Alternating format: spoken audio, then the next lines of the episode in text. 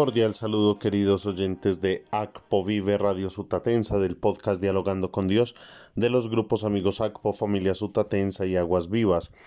Elevamos nuestra acción de gracias a Dios por el cumpleaños de Jesús Paredes, que el Señor le abrace en su bondad y su misericordia y le permita una vida plena y en santidad.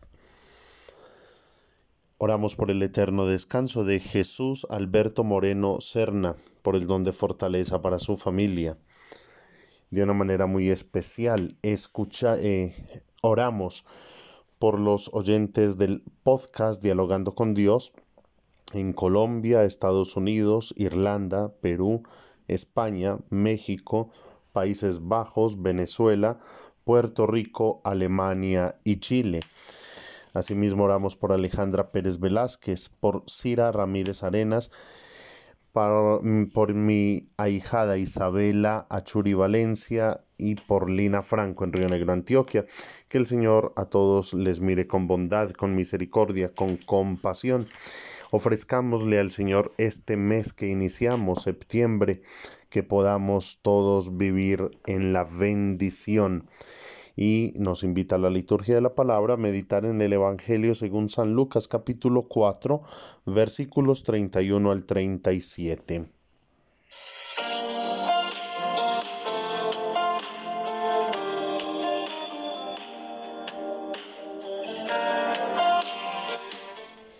En aquel tiempo Jesús bajó a Cafarnaúm, ciudad de Galilea, y los sábados enseñaba a la gente se quedaban asombrados de su doctrina porque hablaba con autoridad. Había en la sinagoga un hombre que tenía un demonio inmundo y se puso a gritar a voces ¿Qué quieres de nosotros, Jesús Nazareno? Has venido a acabar con nosotros. Sé quién eres, el santo de Dios. Jesús lo intimó. Cierra la boca y sal. El demonio tiró al hombre por tierra en medio de la gente, pero salió sin hacerle daño. Todos comentaban estupefactos.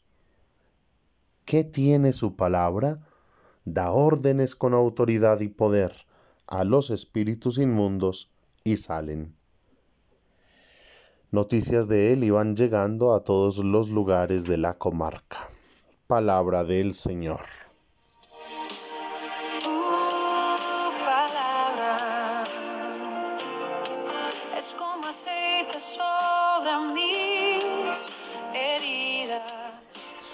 Queridos oyentes, escuchamos en el Evangelio de hoy la autoridad que tiene Jesús, que tiene su mensaje, la autoridad con que hace obras, prodigios, milagros, siempre en bien de los hermanos. Sin embargo, quiero que entendamos este Evangelio eh, a la luz y en consonancia con la primera lectura, que es tomada de la primera carta de San Pablo a los Corintios capítulo 2, versos del 10 al 16.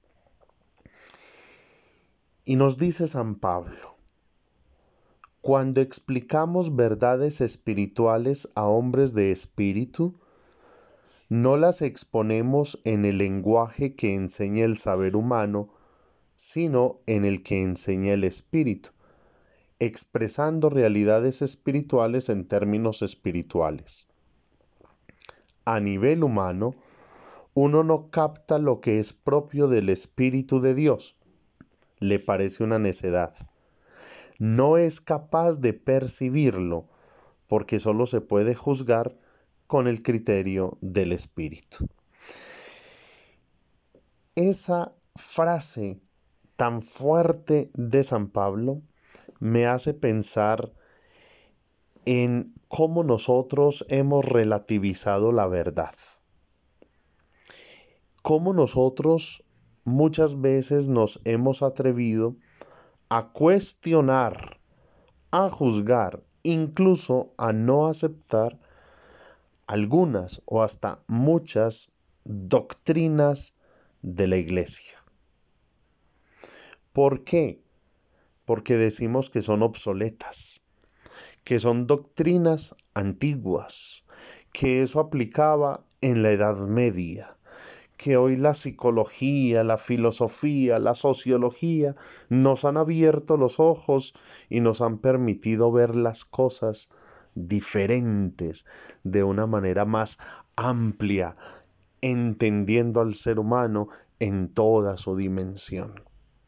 Y todo eso son simples sofismas porque no somos capaces de entender la verdad del Evangelio.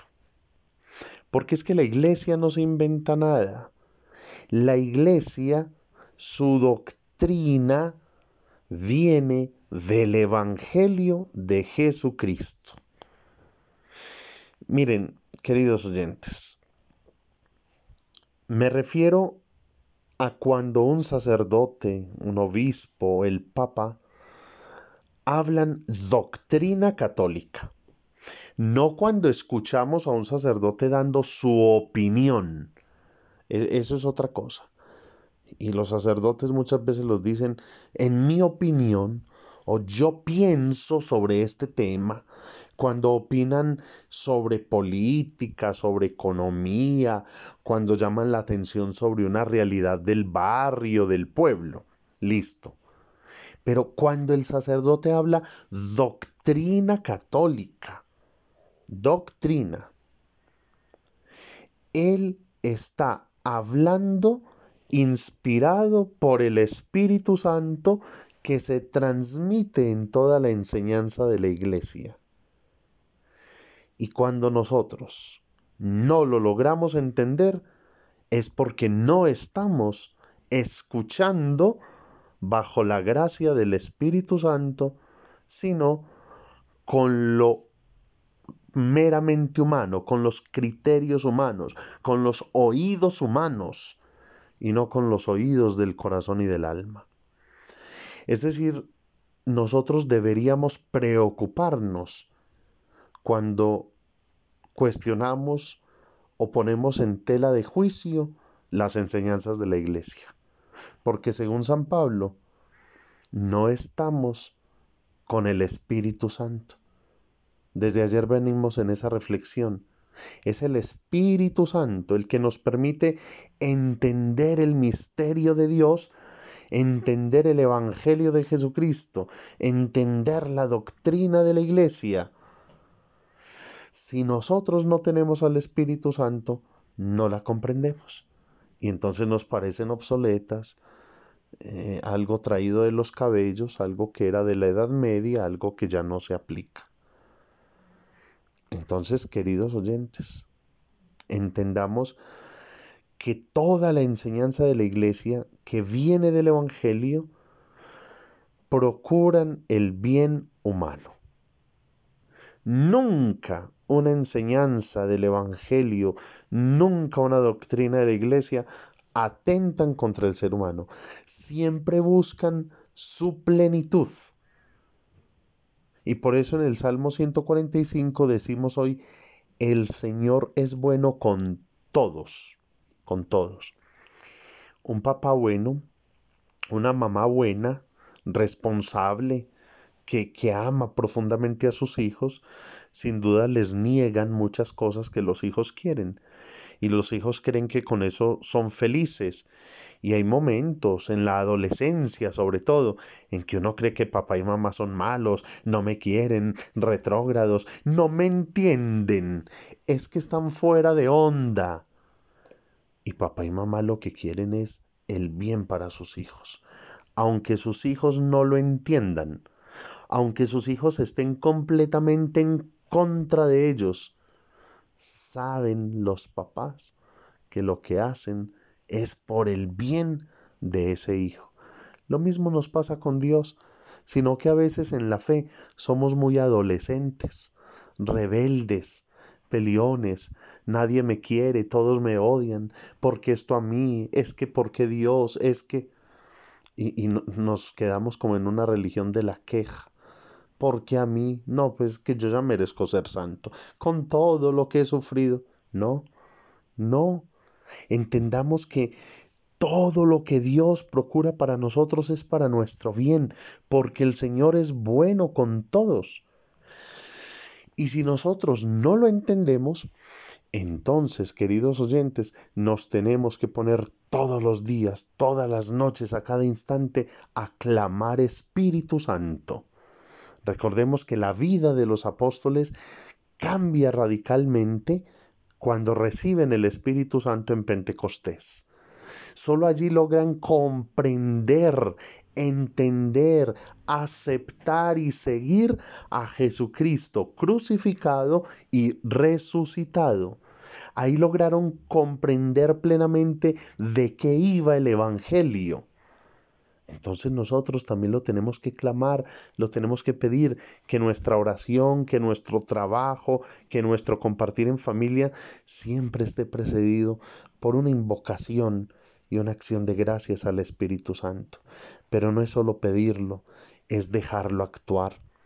La autoridad de Jesús de la que habla el Evangelio hoy viene dada porque Él es uno con el Espíritu Espíritu Santo y por eso su Evangelio fue capaz de dividir la historia, de cambiar los corazones, de empezar un, un nuevo camino, una nueva vida de salvación, de vida eterna, la autoridad de Jesús, su Evangelio, su vida nos ha reconciliado con el amado Padre Celestial. Entonces, queridos hermanos, Cuidado cuando critiquemos, cuando no estemos de acuerdo, cuando no entendamos, nos falta Espíritu Santo. Nos falta Espíritu Santo. Clamemos al Señor que nos regale la gracia de su Espíritu y que esa palabra de autoridad de Jesús también se vea reflejada en nuestra vida, en nuestras acciones, en nuestras actitudes ruega por nosotros, Santa Madre de Dios, para que seamos dignos de alcanzar las promesas y gracias de nuestro Señor Jesucristo. Amén. Feliz día, Dios les bendiga.